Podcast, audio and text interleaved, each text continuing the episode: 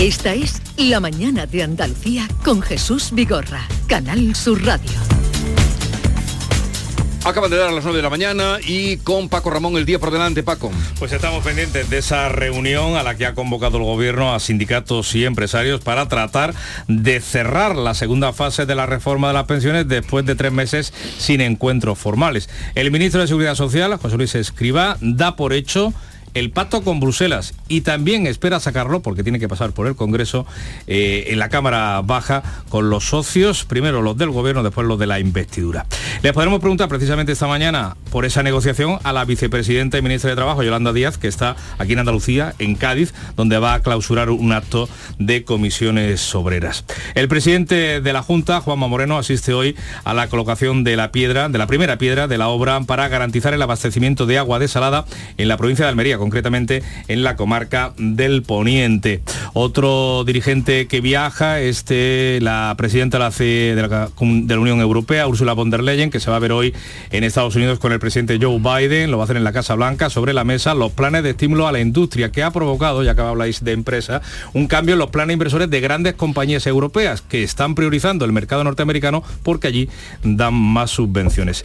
Y seguimos pendientes del tiroteo de Hamburgo, donde seis testigos de Jehová, de Jehová han sido asesinados. La policía confirma que se trata de un solo atacante que se ha quitado la vida mientras siguen investigando las razones de esa masacre. Los hechos han ocurrido en el interior de una iglesia, como decimos, de los testigos de Jehová. Y esta noche comienza la vigésimo sexta edición del Festival de Cine de Málaga. Vuelve la alfombra roja sin limitaciones después de la pandemia, con todo su esplendor, en un certamen que ha programado más de 200 películas, 15 participadas por esta casa, por Canal Sur, que podrán seguir, por cierto, esa gala en directo en ATV, en Andalucía Televisión, a partir de las 8 de la tarde. Gracias, Paco, que tenga buen fin de semana. Eh, enseguida mm, seguro que os va a interesar eh, Javier, Antonio, Antonia, eh, porque vamos a hablar con Mar Villafranca. Conocéis y sabéis, ¿no? Sí, sí, claro. Y por cierto, antes de hablar con ella, ¿qué pasa con la huelga invisible? Lo llamo la huelga invisible e impasible. Eh, La de los letrados de justicia volvieron, ayer se manifestaron, eh, llevan siete semanas ya de huelga, son 300.000 los juicios suspendidos, 300, 350.000 creo, y 300.000 las demandas que hay eh, de, de tema económico. Sí. Y, y el dinero que está en las cuentas de también, en las cuentas ¿Por de qué, eso, ¿Por qué esa huelga está tan invisible? Bueno, yo creo que, que ellos mismos se, se ocupan de que sea invisible, ¿no? ¿Por qué? ¿Por qué? Porque después escucha a los letrados, escucha a los jueces que te hablan sotoboche, claro, no lo van a hacer público. Y resulta que es una huelga como intermitente, una huelga en la que se trabaja un día pero no se trabaja al siguiente, en la que eh, una citación para cualquier acto jurídico se mantiene pero la del día siguiente no. Entonces es un poco... mm, claro, nosotros entendemos la huelga o la idea que tenemos de la huelga, que no sé, nuestros oyentes seguro que alguno ha estado en huelga alguna vez, ¿no? Es dejar de trabajar y, y si es huelga indefinida, ¿verdad? Hasta que la empresa o el, el patrón mm, se avenga a lo que Sí. se pide colectivamente, ¿no? Y se llega a un entendimiento. Bueno, aquí el patrón mm, directamente no les hace caso, pero mm, claro, hay siete mucha gente claro, perjudicada, siete ¿eh? Pero esa es la- pero esa es la no cuestión, son creo yo, ¿eh? semanas sin Sí. mm, coger un boli, Sí. ¿eh? para Yo que creo- nos entendamos. Yo creo que el primero sorprendido es precisamente el gobierno que está dando en este caso muestras de, de dejadez, de desidia. Eh, no se están cumpliendo lo que se dijo por parte de la ministra Job y yo creo que bueno que el primer sorprendido por aquello de que creía que no iba a llegar eh, a tanta duración eh, como está llegando este paro que lo decíamos anteriormente está causando importantes problemas y tal en la justicia que ya de por sí como todos conocemos está como está desde hace ya algún tiempo, ¿no? Claro, yo creo que afortunadamente intermitente, porque si no, posiblemente los que saldrían a la calle serían muchos de los perjudicados, eh, porque están, no solamente están los actos, eh, los actos que se posponen, se aplazan, que con los tiempos que, tar- que, tiene la justicia, em, añadir retrasos adicionales por esto, pues imaginaos. em, eh, pero es que además hay un- una cuestión de la que se habla menos, que es el dinero que está en las cuentas de consignación cuya llave tiene precisamente los letrados, es decir, eh, temas eh, reclamaciones de cantidad que están disponibles para cobrar y no se pueden cobrar, o tema de pensiones. Eh, entonces, si no pueden darle un poco de salida a eso, imaginas dos, meses por, sin poder tener acceso a todo eso. Pero bueno, el tema está tan inquistado, es verdad que, no estamos acostumbrados a que, a que un conflicto se dilate pero tanto. Las personas que lo están sufriendo y además no están avisando, porque no sé si conocéis en vuestro entorno a alguien que, le avisan cuando está allí en el, juzgado o ha hecho el traslado. Ha hecho el camino y le dicen, no, pues es que se ha puesto a la vista y no. Eh, bien, eh, un momentito, quedaros conmigo que voy a saludar a Mar Villafranca, eh, historiadora del arte, investigadora del patrimonio histórico, es directora general del Patronato de la Alhambra y el Generalifre. Mar Villafranca fue apartada, dimitió de su cargo, ha estado ocho años bajo sospecha por el caso de las audioguías, que ahora trataremos de, explicar o que no se explique, y resulta que después de esos ocho años de proceso ha sido asuelta en este caso de las audioguías. Mar Franca, buenos días. Hola, muy buenos días, Jesús. Eh, ¿Usted cree en la justicia? Buena pregunta. Yo, como buena demócrata, tengo que decir que sí. Lo que pasa es que la justicia en España es lenta. Estáis comentando ahora mismo un problema que están padeciendo muchísimas personas. Nosotros nos hemos librado por un día, exclusivamente por un día, de haber pospuesto otra vez el juicio después de tanto tiempo. Y bueno, pues sí, tengo que decir que creo en la justicia, pero claro, la justicia cuando es lenta es menos justa. Mm. O sea que podía haber sido más largo, por lo que usted me está contando, se podía haber sido más largo. Bueno, eh, pues Mar Villafranca, explíquenos por qué su caso eh, de usted y otros dirigentes que también han quedado sueltos, eh, pero usted era la, la, máxima responsable, la máxima cabeza, directora del Patronato de la Alhambra. ¿Por qué su juicio o su proceso ha durado ocho años? Pues bueno, yo creo que porque ya lo dijeron nuestros abogados en la defensa, ha habido una dilación indebida. Eso es la primera cuestión. Segundo, porque el caso, que era un caso de orden administrativo, nunca debió llegar a la instancia penal, como en parte la sentencia deja traducir.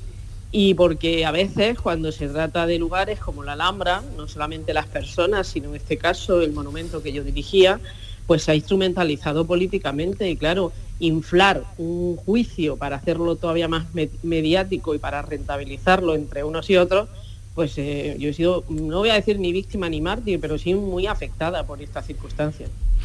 Para mucha gente que nos esté escuchando y que es ajena, saben que la directora de la Alhambra, que fue detenida, que, por dos veces, eh, que ha estado, mm, dimitió de su cargo, que ha estado mm, mm, condenada eh, ya por el, públicamente, ahora ha quedado suelta. ¿A usted por qué la han investigado?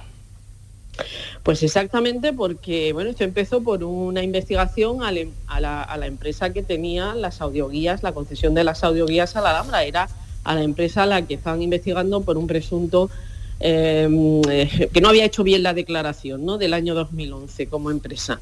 Y a raíz de esa investigación, cuando el actuario de la agencia tributaria eh, cree que hay algún indicio de tipo penal y lo pasa a la Fiscalía de Granada, pues qué casualidad que el único contrato que, que investigan es el de la Laura, porque este señor contrataba con Media España y digo yo que si hizo mal su fiscalidad la haría no solo por el contrato de la Alhambra, sino también por el de las Reales Alcázares de Sevilla, por el del Thyssen, por el del Prado, por el de Patrimonio Nacional, etcétera. O sea que hubo una intencionalidad clarísima cuando este, este caso llega aquí. Entonces, investigan el contrato de la Alhambra, yo dije el día que me detuvieran ilegalmente, porque en ese momento no había ni una orden de fiscalía, ni una orden, todavía no estaba ni judicializado, simplemente por abuso de poder de la policía, la UDEF, que estaba investigando, pues nos citaron allí y no nos citaron para decirnos que nos iban a detener, sino sencillamente nos citaron para que le aclaráramos una documentación que se le había, se le había mandado y nos detuvieron.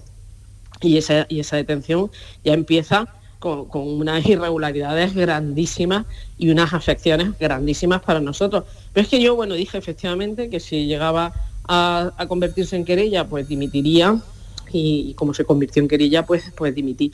Y sí, y dije en ese momento, en ese momento yo dije lo mismo que ha dicho la sentencia. Es decir, cualquier expediente administrativo que se le ponga el foco, yo reto a cualquier gestor que eso no está hecho por robot, está hecho por funcionarios.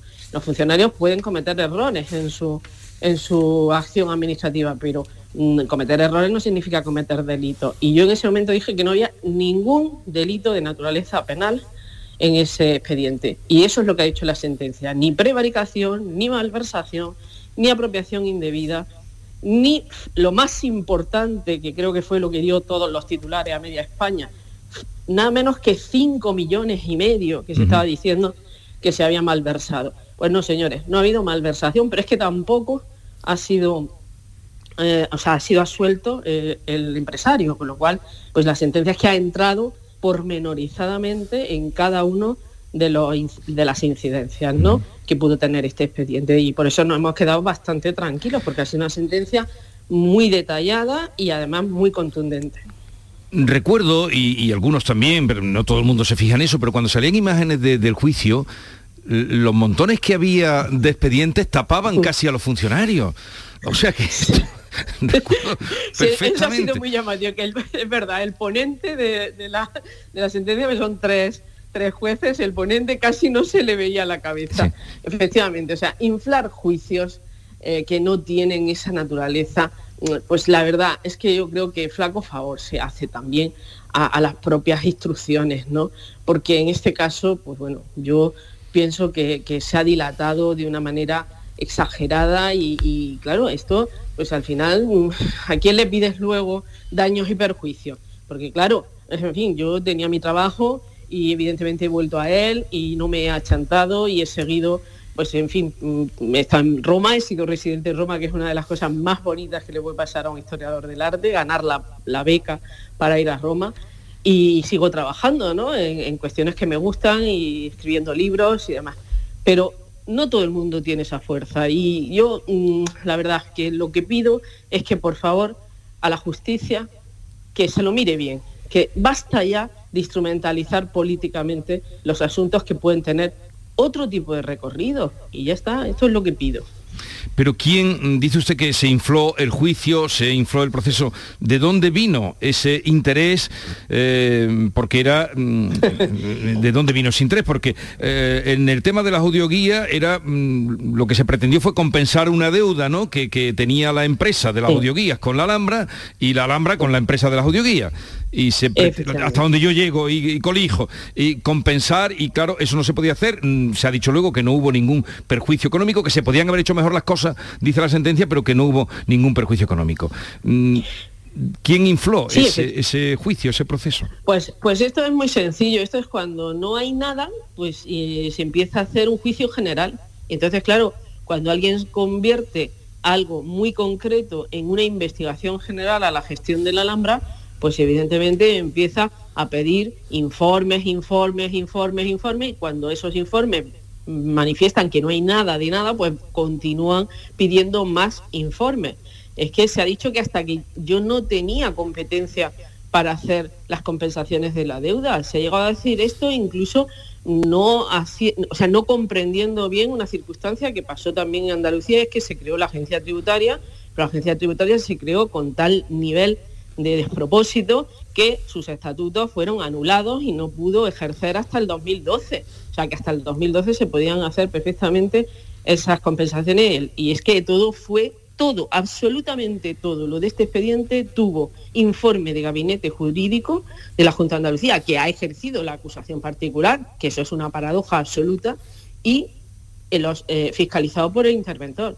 Entonces, aquí no había absolutamente nada. Había cuestiones que podían ser convalidables, como mm, pasa en toda gestión administrativa, y había cuestiones que yo asumo que se pueden mejorar como cualquier trabajo que uno desarrolla. Pero de ahí a un juicio penal, llevar esto hasta juicio oral, bueno, pues ¿qué quieres que le diga? Han sido años de mucha eh, incertidumbre, de mucha desazón también, de mucho sufrimiento para la familia, de mucho sufrimiento para la familia, porque en fin, no me gusta tampoco comentar detalles, pero es que hasta mi hijo que tenía 11 años, en 2007, le investigaron su cartilla de ahorro infantil, porque hicieron una investigación del patrimonio. A ver si es que no es que nosotros habíamos concertado algo con la empresa, si nosotros con la empresa tenemos una relación, no le voy a decir conflictiva, pero sí de alguien que no pagaba y que tenía que pagarnos. Y además, una cosa que sí me gustaría, ya que me das la oportunidad de decir, es que esto fue transparente y el máximo órgano de gobierno, que era el Pleno del Patronato de la Alhambra, fue conocedor de todo ello Además, yo pedía siempre certificados de la intervención para que las cuentas que se presentaban, que eran las que reflejaba el sistema Júpiter en ese momento, que era el, sistema de contabilidad de la Junta de Andalucía, porque había cuatro administraciones que supervisaban mi gestión y me evaluaban. Y evidentemente antes de existir la ley de transparencia, la Alhambra ya llevaba años ejerciendo esa, esa transparencia en sus cuentas. Así que por tanto, ¿por qué? Bueno, pues hay intereses en un momento determinado contra mi persona, contra, contra la gestión que representaba la Alhambra, que para Granada hay que entenderlo también desde la perspectiva local, pues bueno, eh, había una inquina por parte de quien gobernaba en ese momento, pero yo no lo quiero instrumentalizar. Yo lo que pido ahora en esta, ahora ya llegados a este punto, es que por favor no se convierta las cuestiones de naturaleza administrativa o de otra índole en penales, porque esto no conduce a nada más que a sufrimiento y yo siempre digo, el monumento ha sufrido en todo este proceso, porque, bueno, no quiero decir que es que yo me identifique al 100% con la Alhambra, pero es verdad que durante los años de mi gestión, pues fue un trabajo riguroso con un equipo que me siguió, teníamos un plan director que fue modelo y que evidentemente aquí se hicieron cumbres internacionales, vinieron los gestores de todo el patrimonio de, del mundo, de todos los patrimonios mundiales. Tuvimos aquí la, reunión que no se había hecho hasta ese momento. En fin, era una gestión, yo creo, que de la que nos podíamos sentir orgullosos todos. ¿no? Mm. Bueno, pero ¿y qué va a pasar ahora con los 404.000 euros que el Tribunal de Cuentas, porque usted está pues en una alegría legítima que tiene, de que, eh, desde luego, de que ha salido a suelta, después de todo lo que ha pasado, pero el Tribunal de Cuentas mm, eh, le, pidió 404.000 euros. ¿Con eso qué va a pasar? Sí. Pues mire, eh, en esa petición viene de una cuestión que nunca debió de producirse, que fue una auditoría operativa que se solicitó sin acuerdo de Consejo de Gobierno, era preceptivo. Pero, una auditoría que encarga la, Junta de Andalucía, que la había nombrado a usted. Sí, sí, sí, efectivamente, efectivamente. La encarga doña Rosa Aguilar, ¿eh? sin suelta de mano, sin acuerdo de Consejo de Gobierno y sin acuerdo del Pleno del Patronato, que había estado año por año aprobando la gestión. Bueno, la encarga un auditor no digo nada, ahora es el director general de IDEA, se ha premiado evidentemente su trabajo y eh, hace esta auditoría. No me quiero, voy a ir al final. La auditoría venían también millones y al final se quedan en esas dos, dos cantidades. Una de ellas que, como usted me pregunta, sí que va a afectar esta sentencia, porque si esta sentencia de naturaleza penal dice que no hubo perjuicio a la Alhambra, a mí otro tribunal no me puede estar pidiendo una cantidad que afecta a esa liquidación. Entonces, desde el punto de vista administrativo, tenemos tiempo para poder hacer, vamos, estamos en plazo para poder mandar la sentencia y por supuesto eso pues, tendrá lógicamente, lógica, si eso piensa mi abogado, que eh, subsanarse. Pero la otra parte es que no nos han dado la documentación que obra en el patronato de la Ambra. Entonces nosotros hemos en el recurso pedido eh, que no se haga obstrucción a la justicia, porque si no, evidentemente tendré yo mi derecho a poder eh, ir por ese camino, ¿no? Porque el secretario general actual del patronato ni ha contestado a las preguntas que se le mandó el juez, en este caso la, consejera de cuentas, y por lo tanto no hemos podido documentar algo que existe porque nadie en su sano juicio piensa que la tienda de la Alhambra se hubiera hecho sin la autorización del propio patronato de la Alhambra, así es que es de risa. Entonces, evidentemente, si no contestan y no mandan la documentación, pues como esto es un juicio de papeles, pues al final pues nosotros lo hemos pedido por activa y por pasiva, esperemos que nos lo manden y, se solucione esta circunstancia. Sí, porque las tiendas están hechas, que era lo que cuestionaba el tribunal, las tiendas eh, se ven, están hechas, ¿no? Las tiendas que se hicieron. Efectivamente, y era, eh, según el pliego era deducible los gastos que habían que se habían invertido, porque si no la Alhambra la hubiera tenido que hacer y no se puede producir un enriquecimiento injusto, ¿no? Si hay algo que beneficia a la administración, como en este caso es una infraestructura que existe. ¿Y cómo recuerda usted la operación Colina Roja en la que se detuvieron 30 personas? Pues mire, la, recuerdo con, muy, con, una, desazón, una desazón absoluta, ¿no? Primero por el número y el volumen de personas, segundo porque era innecesario. En nuestro caso simplemente ya estábamos en, una causa, ¿no? Con lo cual, aunque nos hubieran dado una citación, no nos íbamos a escapar a Panamá, sino sencillamente pues, con decirnos que nos citaran, pues ya está. Entonces todo esto es un circo absoluto montado, ya digo, con una clara intencionalidad de hacer daño y, pues lo recuerdo mal, o sea, para mí se me quedará. Ahora bien, dicho esto, esa detención, como he dicho, fue ilegal, la primera, pero es que la segunda es que no debió nunca de producirse, porque en el recurso que ganamos, y lo, ganó, lo ganó mi abogado, que fue el, que, el primero que lo puso, pues nos dice el recurso que todas las actuaciones que se hicieron fueron no ajustadas a derecho, no ajustadas a ley, con lo cual yo me reservo ahora mi derecho a poder pedir la anulación de esa detención y que desaparezca toda la, toda, ese registro al que tuvimos que ser sometidos. Mar Villafranca, eh, le deseo la mejor de las suertes eh, a usted y a quienes han padecido ocho años eh, y desde luego todos Mm, a lo mejor alguien habrá olvidado, pero todas aquellas imágenes que salieron, eh, que ponían en cuestión, no que ponían en cuestión, que condenaban directamente ya la gestión de, de Mar Villafranca. Eh, que tenga mucha suerte y, nada, a ver cuándo aparece ese libro que creo que está terminando y, sí, hablaremos de, de, las torres de Balbás, ¿no? que es en la que está trabajando. Así es, del viaje de Torres Balbás a, Italia, que quiero sacarlo porque este año es el centenario de su llegada a Granada y quiero rendirle ese particular homenaje, ¿no?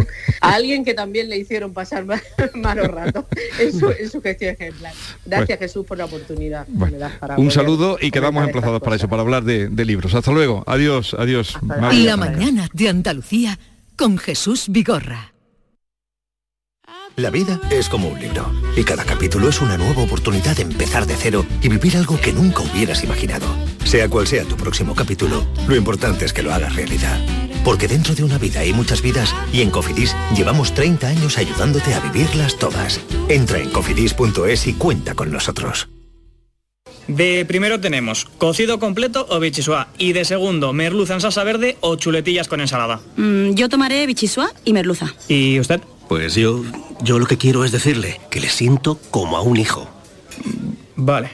Extra Día del Padre de la ONCE. El 19 de marzo, 17 millones de euros. No te quedes sin tu cupón. Cómpralo ya. Extra Día del Padre de la ONCE. Ahora cualquiera quiere ser padre.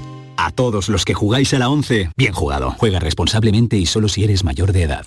En cofidis.es puedes solicitar financiación 100% online y sin cambiar de banco. O llámanos al 900 84 12 15. Cofidis, cuenta con nosotros.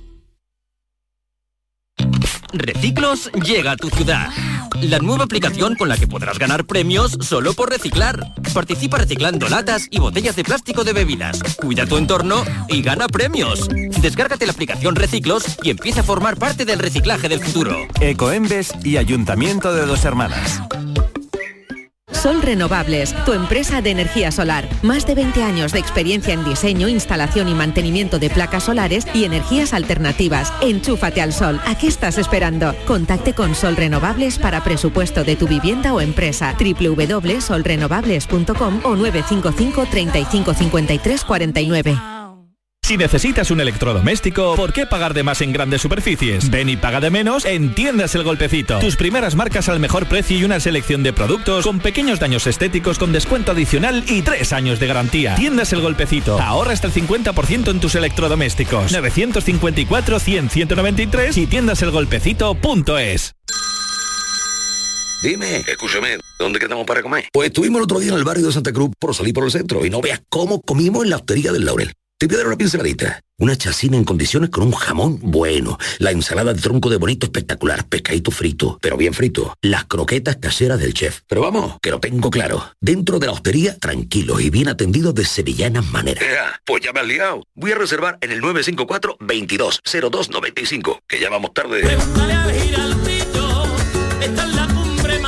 Recuerda, Postería del Laurel, Plaza de los Venerables, Barrio de Santa Cruz. ¿Compras? Welcome. ¿Alquilas? Welcome. ¿Inviertes? Welcome. En Welcome Home tenemos tu casa ideal. Acércate al Hotel NH Collection el 16 y 17 de marzo. Acceso gratuito. Para más información entra en www.welcomehomesevilla.es.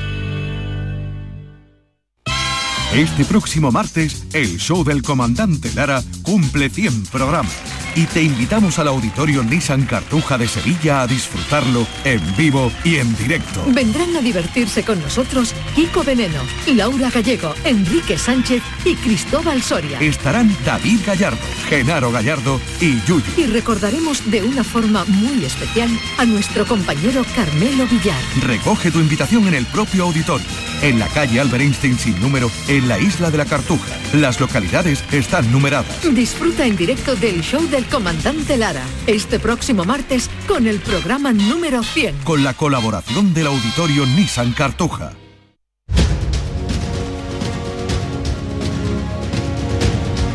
La mañana de Andalucía con Jesús Vigorra. Quería que os quedarais a esta entrevista de Mar, eh, bueno, aparte que vuestro horario, pe- perdón, sabía que me podía extender, pero quería que os quedarais, no sé si queréis hacer alguna apreciación a la charla que he mantenido con, con Mar Villafranca, eh, no sé. Sí, a, mí- a mí lo que me llama la atención es que después de todo el calvario que han, que han pasado tanto ella como, como su entorno, como todas las personas implicadas, eh, ella dice que no va a pedir daños y perjuicios, pero ¿quién le devuelve eh, esa reputación manchada, esa reputación dañada? ¿no? Eh, ¿A quién se le pide ahora daños y perjuicios? ¿no? No sé. Bueno, yo creo que lo, lo ha dicho, eh, vamos, no, no se ha cortado un pelo, pa- para, usar una expresión eh, a la pata la llana como la que ella ha empleado, ¿no? Con Rosa Aguilar que dijo Sí, que sí, suelta totalmente. de mano. Eh, Yo creo que ha disparado. Al principio parecía que no Sí, quería sí, sí. muy bien señalar, pero finalmente efectivamente ha, ha señalado. sí, sí. Eso, eso es. Sí. Lo que Yo pasa es creo que al que- final la justicia, pues, sí, mm, o sea, mm, un juicio, vale, pues se instruye, se mm, señala, se procesa y se va a la vista oral. Eh, pero claro, ocho años. Ocho años, es que Sí, es mucha Es tela, mucha tela, mucha tela, sí. Mucho tiempo. Y, y dice, por un día nos hemos librado del follón de la huelga de, los letrados, de los que Sí, sí, puesto a lo mejor el señalamiento, venga, pues para el año que viene otra vez. Hombre, eh, esas cosas son las que no... Eh, no se entiende, no se entiende. Y por cierto, estábamos hablando antes de la, de la huelga de los letrados, pero eh, me llama la atención eh, el hecho de que podría también influir, perjudicar lo que es el proceso electoral. Eh, los letrados de justicia, como todos conocemos, son pieza fundamental en el Entonces propio engranaje electoral. Exactamente, exactamente. no te preocupes. Sí, sí, sí, sí, pero que son importantes. La presencia de los letrados es imprescindible para la conformación de las juntas provinciales, electorales, de zona y tal, ¿no? A mí en el caso de la entrevista de Mar Villafranca, la verdad es que me ha llamado mucho la atención la fortaleza que, que tiene la, la- la fuerza, la determinación, porque como ella misma ha dicho, no todo el mundo tiene, tiene la misma, ¿no? Y muchas personas que han sido sometidas a, bueno, pues a juicios que luego se han quedado en nada, que han pasado eh, una serie de años, sobre todo si han tenido algún tipo de, de responsabilidad pública y han pasado una serie de años en las que su, no solamente su reputación, pues muchas veces su estabilidad económica, su estabilidad sí, familiar sí, sí. se ha visto comprometida eh, y que no tienen la misma ah, fuerza, ¿no? Entonces, desde ese punto de vista, ahora mismo la veo, o, o lo que transmite es, eh, no, no hay resentimiento, pero sí hay No. una determinación muy firme, Mm. muy firme en todo. No, y luego ponle a la vereda dinero a eso, ¿eh? Para pagar Claro, abogado. claro, eso hay que- eh, La defensa implica un coste. Claro. Claro. En, en fin. Y bueno, y porque ella lo ha dicho, ¿no? Tenía donde volver y su oficio, su trabajo y vuelve, pero, pero claro. 30 detenidos en un día, que yo también contra, contra la gente que mete esta, esta metedura de pata o que no lo hace bien, no sé, no me atrevo, pero bueno, es porque la sentencia lo dice, se podían haber hecho mejor las cosas, pero es que queda absuelta completamente. Eh, ¿quién, eso, contra eso, ¿quién, quién procede? Hombre, quiero creer que mm, responde a un protocolo y no a la arbitrariedad de un mando, ¿no? Quiero entender, ¿no? Que, que No, lo pero que digo, se sigue. Pero ahora de, de haber hecho una cosa mal, Ya. ¿quién, ¿quién enmienda eso? Bueno, pues mm, todo, Es que ese- es que nadie está libre de, claro. de- de- de cometer errores en su trabajo, ¿no? Lo que pasa es que hay unos que son pero uno se, más se delicados que fiscaliza otros. mal o se cumple Claro. más porque eh, el caso Arni también el caso Arni hay unas barbaridades tremendas en toda la, sí, sí, la instrucción y gente que ni había pisado el, el lugar y, y- la que le liaron otra otra historia Eh, pero claro, la que le liaron es que le mancharon la reputación a una serie de personas. eh, ahora hay un documental por ahí eh, emitiéndose y tal que lo deja bien claro. Lo que pasa que, claro, también ese documental deja mm, algunas preguntas en el aire como, mm, eh, en fin, eh, ¿por qué pasó todo eso? Que además eh, Claro. eh, coincidió con, con eh, escándalos de la, de la corrupción a nivel nacional. En ese caso estaba el PSOE en el gobierno. No se sabe si este eh, caso que tú mencionas, Jesús, fue un poco como cortina de humo para eh, parar todo aquello, lo que se venía encima. Pero claro, mm, ¿quién paga todo eso? ¿A quién se le pide responsabilidades ahora? O sea, A ver, eh, cuando sucede este tipo de causa injusta, eh, lo que pasa es que lo- lo- los damnificados han pasado tantos años, normalmente han pasado tantos años eh, que, que son de, de auténtico calvario, que cuando todo termine se cierra, la mayoría, la inmensa mayoría, lo que no tiene ganas es después de Sí. volver a remover claro, todo sí, aquello, claro, sí. eh, y entonces por eso se quedan mucho en el aire. Si pero que no debería ser así, eh, como en el caso de, de- de- de la que No. fuera directora de la Alhambra. Claro, o sea, porque esto significaría ahora iniciar otro procedimiento en el que ellos fueran los que demandaran ¿no? o acusaran y entonces bueno pues más tiempo, más dilación, más Volver a- eh, volver a contar. ya abrir heridas, claro. Claro. Ya que no lo decís vosotros, lo voy a decir yo. Mm, A ver. Vamos A a, mirar nosotros también un poquito los periodistas. No, Lo también, sí, también, sí. lógicamente. Lo que hacemos con la reputación Sí, y con la de las lógicamente. personas. ¿eh? Totalmente, Javier. Ahí en ese momento había, eh, en el caso de También por ejemplo, nosotros había una fallamos, lucha. también nosotros nos dejamos llevar por informes mm, El amarillismo, policiales que después resulta que están cogidos con alfileres y Los medios de comunicación tenemos mucho que mirarnos titular en estos casos sí. que estamos hablando. Una vez que entre a la bola es tremendo. Desde luego no sé quién tuvo aquel, aquel proverbio de tenga la maldición gitana. pleito y los ganes. y ¿no? los ganes, sí. Efectivamente, Tengas eso- pleito y los Sí, ganes. sí, sí. Sobre todo en España. Sí. Eh, que tengáis un buen fin de semana. No sé, ¿tú trabajas? No, descanso, descanso. Antonio, tú también descansas. Aquí, maravilloso, aquí- aquí sí. tenemos Jesús a Pedro Sánchez que, que viene a, a clausurar la convención municipal, municipalista del PSOE, pero además me da que don ¿Cuándo señor viene? Sánchez, bueno, viene mañana, que además coincide con que se presenta el Miura, el, eh, el cohete que va a ser lanzado Ah. en las próximas semanas desde la base de Mazagón del Arenosillo. No se ha confirmado la presencia de Sánchez en ese acto, pero imagino que ya que está aquí en Huelva, eh, tendrá tiempo el hombre de acercarse para conocer in Que- situ que- el Miura. ¿no? Andalucía, eh, Yolanda Díaz en Cádiz, que, que Exacto. Yolanda Díaz, Andalucía ha venido muy poco, poquísimo. Sí, María Jesús Montero hoy la tenemos también en Huelva, o sea que Claro, hay que bueno, desembarco, Montero, Sánchez, huele el, consejero de. Agricultura. Son- que- Sí, ¿cuán- sí. ¿Cuántos son Luis Plana. 62 diputados elegimos en Madrid? En, en las Cortes. Pues más o menos, no sé el número ¿Cuántos exacto? Sí, pero sí, más o menos. eh, por Sí, ahí, ¿no? sí, Pero- tú seguro O sea, que- mm, Pero que ya huele a elecciones y ya tenemos el desembarco político suficiente, ¿no? total y, Y- absoluto. y- Hay mucho juego. El ministro de Agricultura hoy va a- precisamente a que habla con él, con Luis Plana. Plana, Eh, Bueno, que él es, eh, vive aquí además Sí, sí, en sí. Andalucía, pero está también por aquí. Eh, ayer estuvo con el espárrago verde y hoy está con la aceituna de mesa y luego por la noche va a ir a la, a la inauguración del Festival de Málaga. O sea, un ministro de Cultura que, que está también por la cultura. Lo Eh, importante es que vengan a traer proyectos, a traer soluciones, a traer inversiones que a falta hacen y O no solo hacerse la foto. Exactamente, y no solo hacerse la foto. Hasta luego. Igualmente, adiós. La mañana de Andalucía. Sofía tiene 22 años. Siempre le han gustado las matemáticas y todo lo relacionado con el espacio. Desde pequeña tenía clara su vocación. Sabía que quería hacer una ingeniería. Ahora estudia en una universidad pública gracias a una beca. Cuando termine piensa ampliar su formación con un doctorado que le permita completar su currículum y dedicarse a uno de los campos con más futuro, la aeronáutica. No es magia, son tus impuestos. Agencia Tributaria, Ministerio de Hacienda y Función Pública, Gobierno de España. ¿Buscas ropa cómoda para trabajar? Ven a Estilo Laboral. ¿Necesitas un zapato para trabajar? Ven a Estilo Laboral. Somos especialistas en un asesoramiento personalizado para ofrecerte un uniforme cómodo y seguro para el trabajo diario. Encuéntranos en estilolaboral.com o ven a visitarnos en calle Imprenta 93. Nos vas a ver. Recuerda, Estilo Laboral, ropa cómoda para trabajar. ¿Buscas un espacio diferente para celebrar tus eventos? Nuestros barcos son el lugar de celebración ideal para bodas, cumpleaños y reuniones familiares. Sorprende a tus invitados con una experiencia inolvidable con Cruceros Torre del Oro.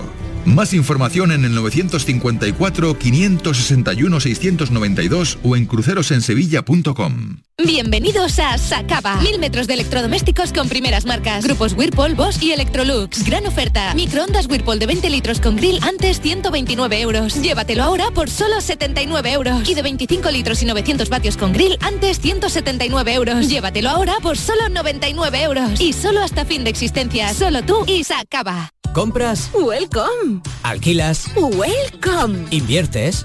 Welcome. En Welcome Home tenemos tu casa ideal. Acércate al Hotel NH Collection el 16 y 17 de marzo. Acceso gratuito. Para más información entra en www.welcomehomesevilla.es. La Semana Santa de Coria del Río en El Llamador. Este viernes, desde la ermita del Cerro de San Juan, toda la riqueza de una de las Semanas Santas más singulares de Sevilla. Viernes 10 de marzo, 10 de la noche, en directo y cara al público, El Llamador en la ermita del Cerro de San Juan de Coria del Río, con la colaboración del Ayuntamiento de Coria del Río. Esta semana celebramos el 8 de marzo, Día Internacional de la Mujer, en una tierra llena de futuro, de mujeres con nombre propio. No me quiero sentir discriminada. Esa, yo creo que esa es la palabra. En vez de hablar de, de problemas, ¿no? deberíamos de hablar de soluciones. Yo creo que las personas con discapacidad, evidentemente, tenemos que estar formadas y tenemos que tener eh, una valía ¿no? para estar en la sociedad. Como todas, ni más ni menos. Lo primero es aceptar las cosas como las tienes y quererte a ti misma como debemos de querernos, ¿no? Teniendo ese poder, ya da igual lo demás, ya podemos cumplir los sueños que se nos pongan por delante. Canal Sur Radio con el Día Internacional de la Mujer.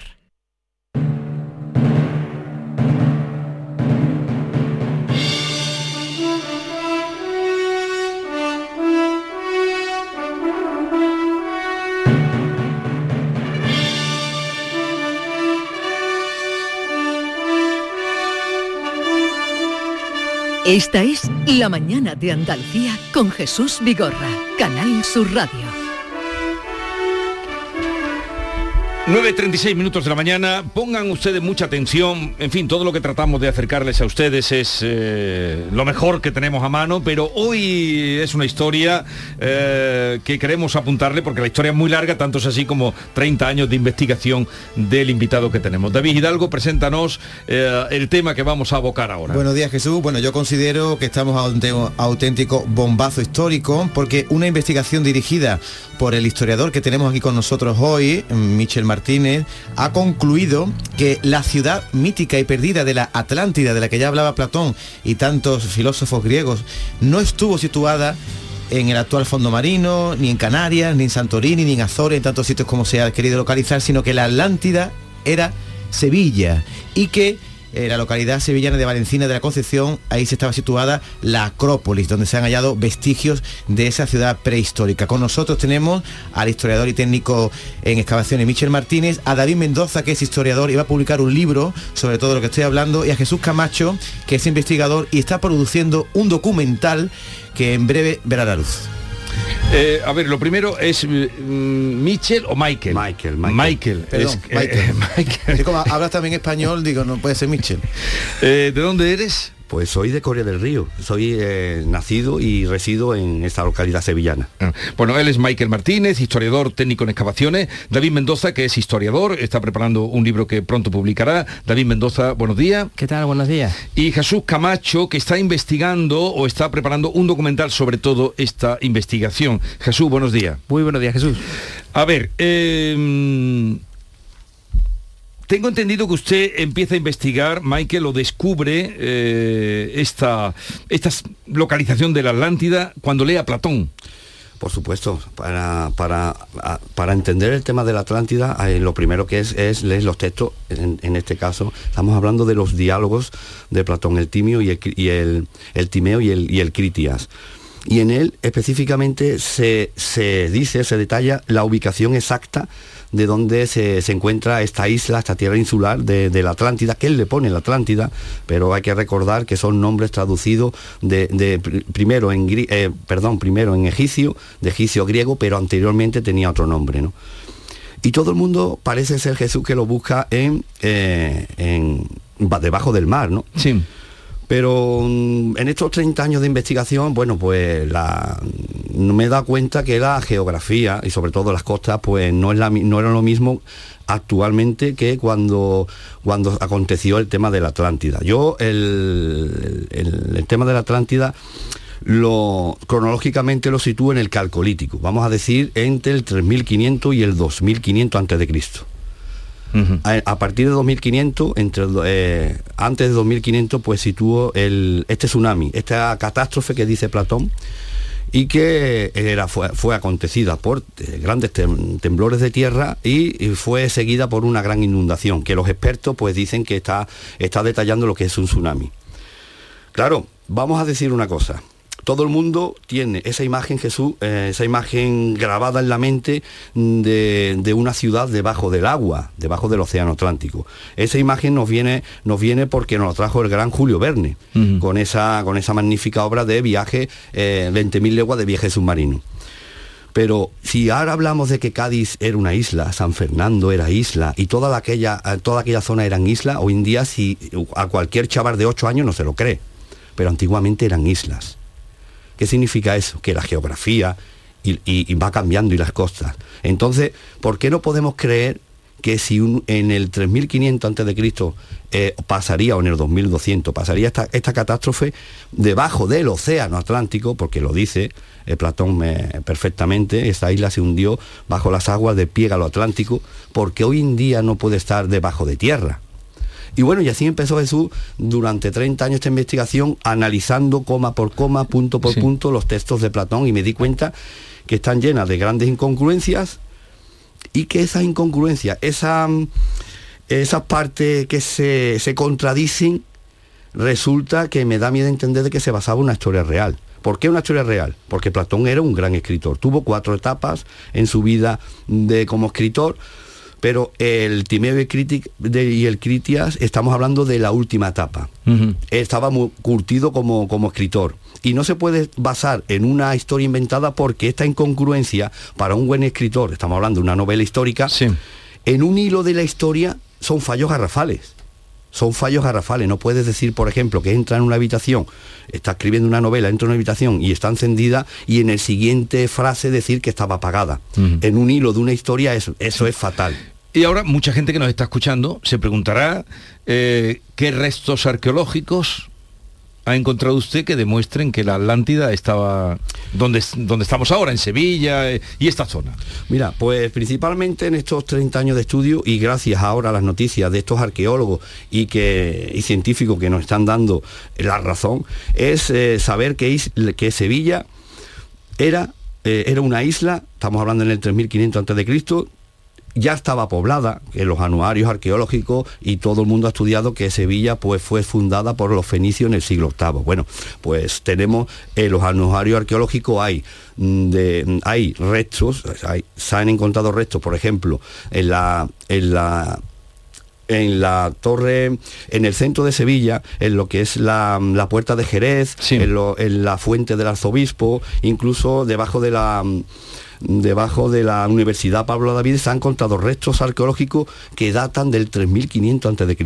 Uh -huh. Fondos de cabaña, industria lítica, lo que significa que había gente ya viviendo en altozanos, hay que decir, la zona más alta de, de Sevilla, ya había gente viviendo en el 3500 a.C., lo que significa que, no fue, que ya había gente aquí antes de los sí. fenicios. ¿no? Todo eso va unido a que Sevilla era una isla hasta frente a una boca de estrecho muy angosta que estaba dentro de una ensenada que es la, el estrecho de Coria. Y todo unido a que fue, hubo un gran tsunami eh, que lo, algunos expertos catalogan entre el, el, 2400 y el 2200, ¿no? que fue lo que colmató eh, lo que es el lo que es el, el Doñana, ¿no? el Parque mm. Nacional de Doñana, ¿no? fue lo que a partir de 2200 fue colmatándose. ¿no? Tenemos restos arqueológicos, por ejemplo, de eh, un asentamiento calcolítico que, es, que estaba en las marismas de Hinojos. En el plan Hinojo sale perfectamente eh, como geólogos, arqueólogos, y, y, hacen un trabajo y encuentran un asentamiento calcolítico que fue destruido a consecuencia de un tsunami. Uh -huh. Y en época calcolítica, lo que significa que ese tsunami, ese tsunami entró dentro de lo que sería el Parque Nacional de Doñana, que sería una bahía abierta, pero claro, el, el estrecho de Coria está a 25 kilómetros al norte. la física no se puede romper, la ley de la física, Jesús. Si el tsunami llega a esa localidad, que era costera, esa Sí. localidad era costera, el, el tsunami tuvo que subir hacia arriba. Tuvo que subir hacia arriba y entrar en la ensenada de Sevilla. Y si entra en la ensenada de Sevilla, pasando por el Cerro de San Juan, que es el estrecho de Coria, pues haría una devastación bastante importante. Sevilla, el problema que hay ahora es que, bueno, está totalmente to- des- destruido porque es un problema de urbanización que la han ido destruyendo, pero tenemos Valencina de la Concepción. Y en Valencina de la Concepción se da todo lo que explica Platón. Esos anillos concéntricos, esa sociedad, porque Platón dice que la capital mm, de esta Atlántida, pues estaba eh, tenía en un altozano, pues tenía el dos, eh, dos templos, el de Poseidón y el de Clito, su mujer.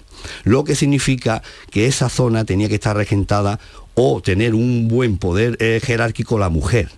Y precisamente se encuentra en Valencina de Concepción una tumba de una mujer adornada con, eh, eh, con un ajuar increíble que no se ha encontrado hasta la fecha, con dagas, dagas de roca, de cristal, eh, cornamenta de colmillo de, de elefante asirio, de elefante africano, un traje de, de- hecho de concha, o sea, eso hoy en día estaría valorado en un montón de dinero. Pues vamos a David Mendoza, historiador, que va a publicar, vas a publicar un libro sobre todo el material que se está trabajando para esta, esta investigación, ¿no? Así es, el, el- el libro lo que viene es, es a complementar el, el documental y esta, y esta investigación basado en, en- en precisamente en, en la recopilación que hemos realizado de forma científica. Toda la base eh, arqueológica, la base de la fuente bibliográfica y no solo, por ejemplo, pues eh, centrarnos en, en- en Platón, Sí. es decir, eh, hemos encontrado una serie de, de- de otros escritos, mm, los primeros mapas del mundo, eh, también pruebas sobre el terreno, eh, que demuestran que, que, bueno, que Platón argumentaba una historia real existente. Otros autores clásicos también, grecolatino y tal, pues eh, avalan esa, esa historia y, y avalan también pues que podamos argumentar un, un hecho tan concreto como este. A mí me interesa mucho saber, eh, Michel, eh, porque- Michael. Que te he dicho, Michel, Michael, perdón.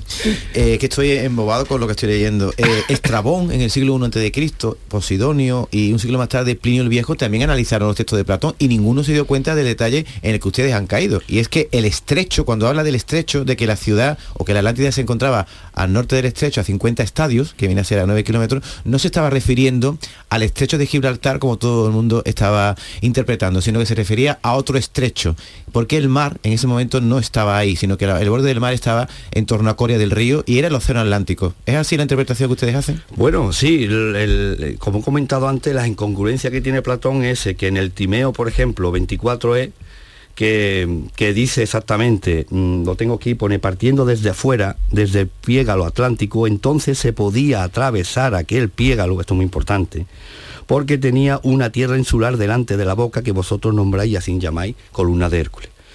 Claro, está diciendo que el griego, a Solón, eh, este sacerdote griego Solón, está diciendo que eh, donde se encuentra la Atlántida, los griegos le llaman las columnas de Hércules. En aquel entonces las columnas de Hércules era el estrecho de Gibraltar. Pero la memoria lectiva es muy importante y saber leer, porque lo que dice antes pone, entonces se podía atravesar aquel piégalo. Se podría, que no existirían entonces la... Eh, No, claro, en- hemos buscado y lo, y lo, lo, lo aclara más adelante, lo, lo aclara en el Timeo 25D, porque pone, por ello, ahora, ahora es intransitable e inescrutable la salida por aquel pliégalo de fango, de poca profundidad, que es un auténtico impedimento que la, eh, que la tierra insular produjo al asentarse a poca profundidad. Lo que está diciendo es que cuando se lo está contando Solón es en el siglo VI antes de Cristo. Le está Sí. diciendo que donde está la Atlántida, ese estrecho, hoy en día, en aquel entonces, no se puede navegar ni atravesar, a consecuencia del barro. Bueno, pues nosotros, el equipo, este equipo multidisciplinar, hemos investigado, hemos intentado localizar algún escrito si por alguna casualidad el estrecho de Gibraltar estuvo alguna vez acolmatado, Sí. el Golfo de Cádiz, y no hemos encontrado nada. O sea, de ahora mismo la historia, eh, podemos decir que en la historia escrita que tenemos no hay ningún documento donde certifique que el estrecho de Gibraltar ha sido eh, bloqueado por fango y sobre todo lo que dice en el siglo VI. Sí. Pero hay que recordar una cosa, Solón era uno de los siete sabios y según Platón era el más sabio. Es imposible que le esté contando en, en actual, en directo, diciéndole que hoy en día no se puede atravesar el, el estrecho de Gibraltar porque estaba la isla de la Atlántida sumergida y hay fango. Cuando los barcos fenicios llevaban desde el siglo VIII cruzando Que el estrecho. entrando. Y in- incluso los griegos. Y si Solón se, se, eh, se posicionaba en cualquier puerto, veían las naves llegar desde Tartesos. ¿Qué significa eso? Que no se está refiriendo al estrecho de Gibraltar, se estaba refiriendo a otro estrecho del Océano Atlántico. Que sería el que tú dices de, Coria. Claro. Sería el único estrecho oceánico que hemos encontrado donde se podía haber colmatado el fango y había sido muy difícil la navegación, lo tenemos en el estrecho de Coria. Por eso la famosa Ispal, que algunos autores dicen que provienen y pueden identificarse como isla de los palos o isla porque los, los fenicios, como había mucho fango, tenían que construir de una forma, de una forma peculiar. Qué manera de... eh, Esto es una labor de espionaje lo que estáis haciendo vosotros de, de- de- de- en esta investigación. A ver, eh, Jesús, que también nos diga algo. Eh, ¿Qué vas a hacer? Porque tú eres productor eh, con tema audiovisual de documentales. ¿Qué vas a hacer? Pues ya lo estamos haciendo, de hecho ya está casi casi acabado, gracias a Canales Media, que es la productora que, de la que se hizo el documento con el que se está haciendo y con el que se ha rodado el, el documental, pues estamos plasmando precisamente la labor de Michael de estos 30 años. O sea, básicamente punto por punto hemos querido plasmarla. ¿Por qué? Porque nos parecía que era muy interesante. A mí me costó al principio muchísimo trabajo entender a Michael, eso sí, pero gracias a una labor de investigación que, eh, que hicimos con, con él y con, y con David, pues nos dimos cuenta obviamente que había un potencial tremendo. De hecho ahora se está descubriendo en Valencina de la Concepción, por ejemplo, algo maravilloso como una protociudad que Michael hacía muchísimo tiempo, eh, Sí. muchísimos años, ya me advirtió. Aquí hay una protociudad y es la más grande del mundo posiblemente de época prehistórica.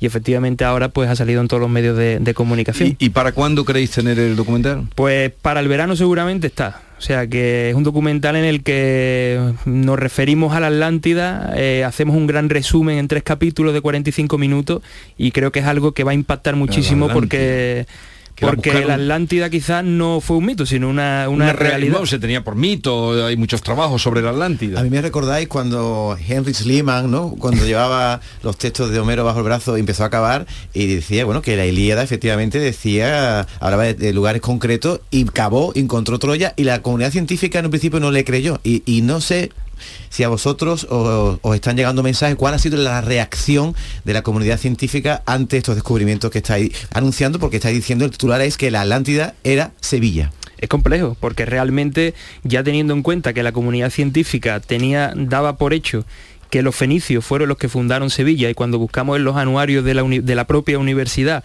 nos damos cuenta en una labor de investigación que ya en el 3500 a.C. había fondos de cabaña en Pablo de Olavide, en el centro de Sevilla, en el parque de Miraflores incluso, eh, nos quedamos un poco como diciendo, bueno, esto no está concordando con lo que, Con lo que- nos están lo que nos habían contado, ¿no? Y a partir de ahí pues fue cuando nos dimos cuenta precisamente que si Valencina de la Concepción era muy importante en el 3500 antes de Cristo, Sevilla debía ir de la mano de Valencina sí o sí. Hay un lugar muy característico que todos conocemos, que es el Cerro de Santa Brígida, que esconde muchísimos misterios y que eso no es un cerro al uso, eso es un túmulo y se descubrirá mucha historia de, de esa zona, por ¿Y ejemplo. qué extensión tendría la Atlántida? Eh, la, Más o menos. Sí, eh, ahí está. mm, Márcanos un por Bueno, el norte-sur. La, mira, el, nosotros como lo, lo- lo ponemos en el, en el imperio calcolítico, eh, es lo que describía Platón. Eh, Valencina y tanto Sevilla abarcaban el territorio desde, desde España, la península ibérica, Francia hasta el centro de Europa, hasta Tirrenia, hasta Italia. Eso sería por tierra. Sí. Por la zona del mar sería todo el Mediterráneo, incluso hasta Oriente, hasta lo que sería el Oriente Próximo. Se han encontrado se han encontrado piezas de, de- de esta zona eh, por, por aquello en Chipre, en, en zonas también de, de- de Israel, en Egipto, zonas de, traídas de aquí, ¿no? Lo que significa que cuando se dice un imperio, se- nosotros decimos que es un, un imperio comercial, no guerrero, sino comercial. Y sobre todo los puertos. Eh, tenía, eh, Platón describe que tenía más de un puerto, tenía dos o tres puertos y que hoy en día los científicos están buscando esos puertos, lo que significa que todavía existía la navegación y era muy importante. Para traer esos colmillos de elefante tenían que venir. ¿Pero por dónde se extendería? Se extendería lo que sería la península ibérica. Toda ella sería la península, sí, la, la- lo que sería península ibérica, y parte del de, el norte de África pegado al estrecho de Gibraltar y sería también lo que sería el norte de África del Mediterráneo. ¿no? Pero hay que has nombrado antes a Tartesos. ¿Qué relación hay entre la Atlántida y Tartesos, que es un, un imperio posterior ¿no? al calcolítico? ¿no? Sí. Eh, ahí es una, cosa, una pregunta muy interesante, porque hay un hiato arqueológico a partir de 2200 que se abandona, porque los científicos hay muchas tesis doctorales que dicen, ¿por qué se abandona Valencina en el 2200? Los millares, ¿por qué se abandona en el 2200? Estamos hablando de todo esto 2200 antes de Cristo. Antes de Cristo, sí. Eso yo en esta teoría doy que viene el tsunami, destruye lo que sería Sevilla, la, esa isla que dice, destruye Sevilla y descabeza esta, este imperio. Se queda sin líderes, ¿no? Sin líderes importantes. Por eso digo yo que Valencina de la Concepción, sin ningún motivo, abandonan, ¿no? Se abandona. Pero ahí está. En Sevilla, después del 2200, no hay prácticamente restos arqueológicos hasta la aparición de los fenicios. Parece marcado ese, ese entorno. Bueno, eh, estaremos atentos porque esto es muy complicado explicarlo en tan poco tiempo, pero sí queremos, han dado mm, por lo menos los motivos para eh, que entremos en esta, en esta historia, en este descubrimiento. Michael Martínez, historiador y técnico de excavaciones, como todo además se va a publicar, seguro, espero que, mm, que lo podamos ver pronto. David Mendoza, y Jesús Camacho, eh, ese documental también pues será buena ocasión de volver a hablar, pero ustedes afirman con rotundidad que la Atlántida estaba, estamos sobre la Atlántida. Efectivamente, eso.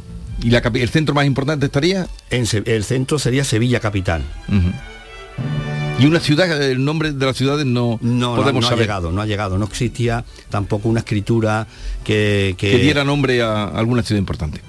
Gracias por la visita y enhorabuena por vuestro trabajo.